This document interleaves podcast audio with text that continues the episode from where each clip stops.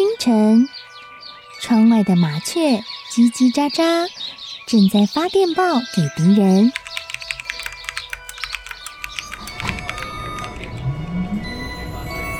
地底下的地铁，像敌人养的蛇，到处巡逻。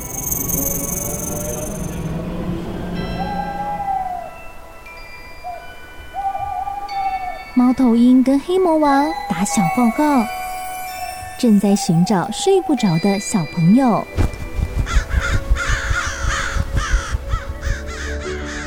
铅笔是对抗邪恶势力的宝剑。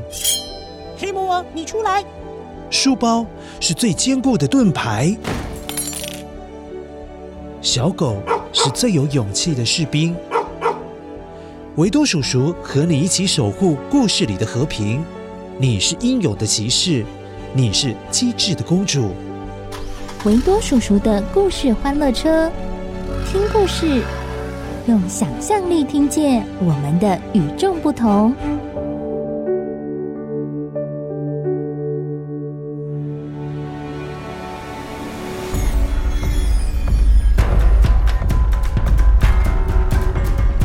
啊啊啊啊啊！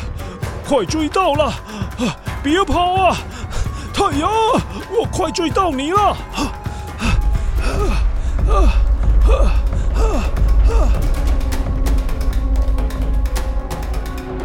太阳才刚刚从海平面上升起，夸父向族人告别了之后，就开始大步大步的跑了起来。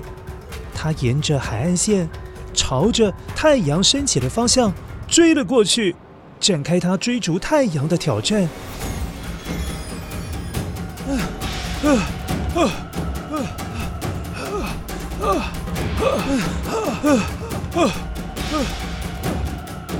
当然，太阳也不是省油的灯啊。太阳在空中以画半个圆圈的形式快速的移动，咻！即便夸父用尽了全身的力量。奔跑啊，像风一样快速的前进啊，拼命的追呀追呀，啊，一点都不管用哎，因为夸父连碰都没有碰到太阳啊。啊啊！我都跑得这么喘了，怎么光是用手指头要碰太阳都这么难呢？一定是我跑得不够快，不够认真。可恶！我要燃烧我的小宇宙啦！我要跑得快一些啊！超级努力往前跑的夸父，像火车一样穿梭在一座又一座的大山中间，像火车一样跨过一条又一条的河流。整个大地因为他的大脚丫子震得。蹦蹦蹦蹦的响了起来。有时候，他为了要躲避大树、大石头而跳了起来。但当巨大的身体再次落地的时候，大地就会被震得，呃呃，好像出现了大地震一样啊！日子一天一天的过去了，夸父还是没有追到太阳。每当日落、太阳下山的时候，就是夸父休息的时候。天还没有亮，夸父又回到了海边去等待太阳重新升起。每当太阳只露出一点点的光，呃，夸父就很紧张，马上跟上脚步，又朝着太阳的方向追了过去。别跑，等等我！日复一日，一天又一天。每天都是相同的情况。夸父虽然还是没有追到太阳，但是他很有信心。他说：“总有一天一定可以完成任务的。”偶尔在白天，夸父也是会有跑累的时候，就像乖乖你玩的时候也是会玩累啊。啊啊啊啊！太喘了啊！我需要歇一会啊。他会选择休息一下下，有可能是打个盹，睡个小午觉，醒来了之后再继续追太阳。哦，对了，每当夸父重新出发之前，都会先将跑进鞋子里面的泥土、泥沙抖一抖、拍一拍，让沙子啊、泥土啊落在地上。诶，奇怪了，哦，有泥土跑进鞋子里了，难怪鞋穿起来这么不舒服。好，先把泥土弄出来再说。于是，那落在地上的泥土就变成了现在人们看到的一座又一座的小山丘。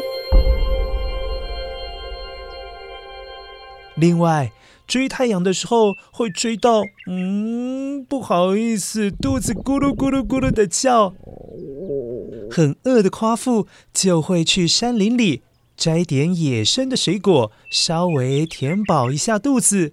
啊！但是真的是饿到受不了的时候，夸父也是会煮东西来吃啦。呃，不是刚刚才吃完水果吗？现在肚子又咕噜咕噜叫了。哎呀，没有吃饱，待会就跑不动了。要不先来煮饭好了。不过得先去找五颗石头，架起锅子，才能够在下面生火啊。好。先来去找石头喽！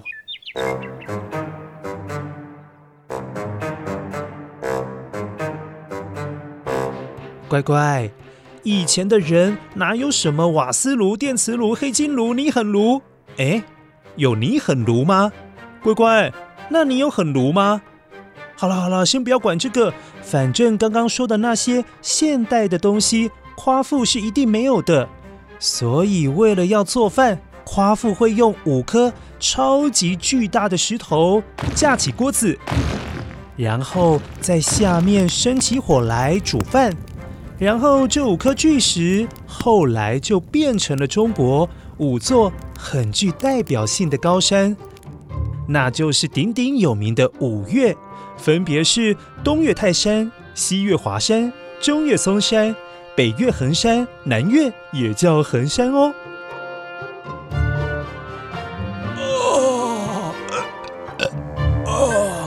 好饱啊！啊，吃饱了，夸父又开始追着太阳跑，眼看离太阳是越来越接近了，越来越有机会碰到太阳，他的信心也是越来越强烈。只是现在有个问题耶，每当他越接近太阳的时候，就觉得渴得越来越厉害啊！有多渴啊？吼！那种口渴的程度，已经不是说喝掉半条河水就可以止渴哦，真的是很严重的渴呢。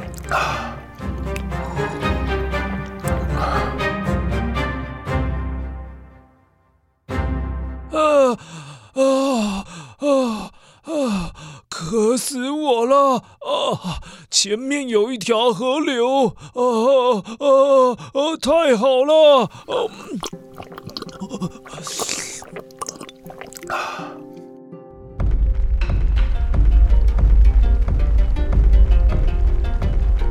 总算经过了九天九夜，就在太阳落下山头的时候，夸父终于追上了太阳了。那太阳就是一颗温度超级高、红彤彤的、热辣辣的火球，靠近它的所有东西。不是烧了起来，就是被烤焦了，啊，好可怕哦！就在夸父望着眼前这颗万丈光芒亮的夸父，哎呀，睁不开眼睛的太阳。夸父开心的张开双臂，就是想要把太阳紧紧的抱住。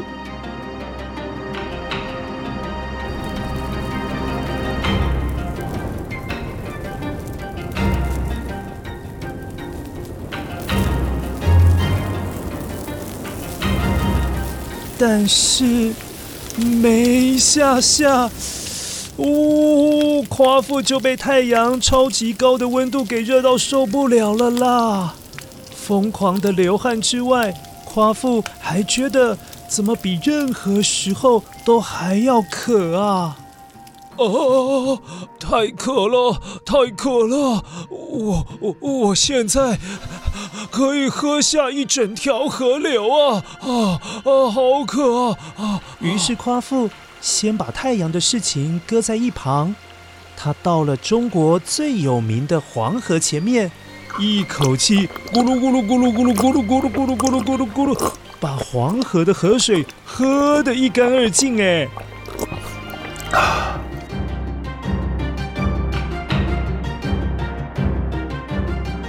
但是，即便如此，还是没有办法解他的渴。夸父又开始跑，跑到东边一点点的地方，那里是渭河，也是没三两下就把渭河的水全部喝光了。但是，依旧不能够阻止夸父他想要喝水的欲望。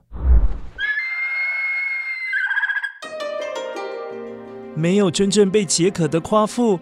选择继续往北边跑了过去，因为他听说在遥远的北方有个地方叫大泽，据说那里是全世界最深的湖，有喝不完的水哦。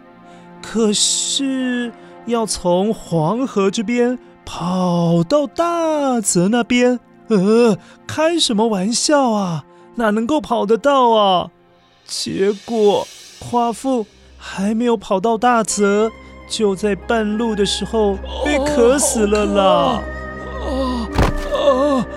我怎么看到我的族人呢？啊，好渴啊！哎呦！夸父大人，你快醒醒啊！你快回来呀！你怎么了？快起来，快起来呀！嗯，夸父大人。我们都需要你的保护啊！你赶快来保护我们啊！赶快起来，赶快起来呢！哦，我的族人们，我的族人。夸父知道自己快要死翘翘的时候，心里面还是惦记着自己的族人，担心他们有没有好好的。更难过的是，他自己没有办法继续保护他们了。于是，夸父带着遗憾倒在去大泽的路上。乖乖，夸父真的是很爱他的族人，他就这样永远的睡着了，真的好可惜哦，也让大家觉得 好难过哦。呃呃呃，怎么突然长出了桃花？哇，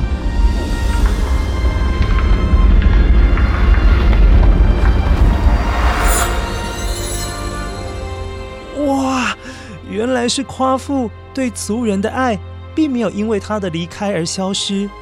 他在临终之前，把自己手中的木杖丢了出去，而木杖掉落的地方，瞬间就长出了一大片桃树林。很神奇的是，这片桃树林好像得到了夸父的保佑，一整年下来，树叶都长得很茂密。尤其是开花的时候，整片的桃红色风情，让路过的人都觉得哇，好幸福哦！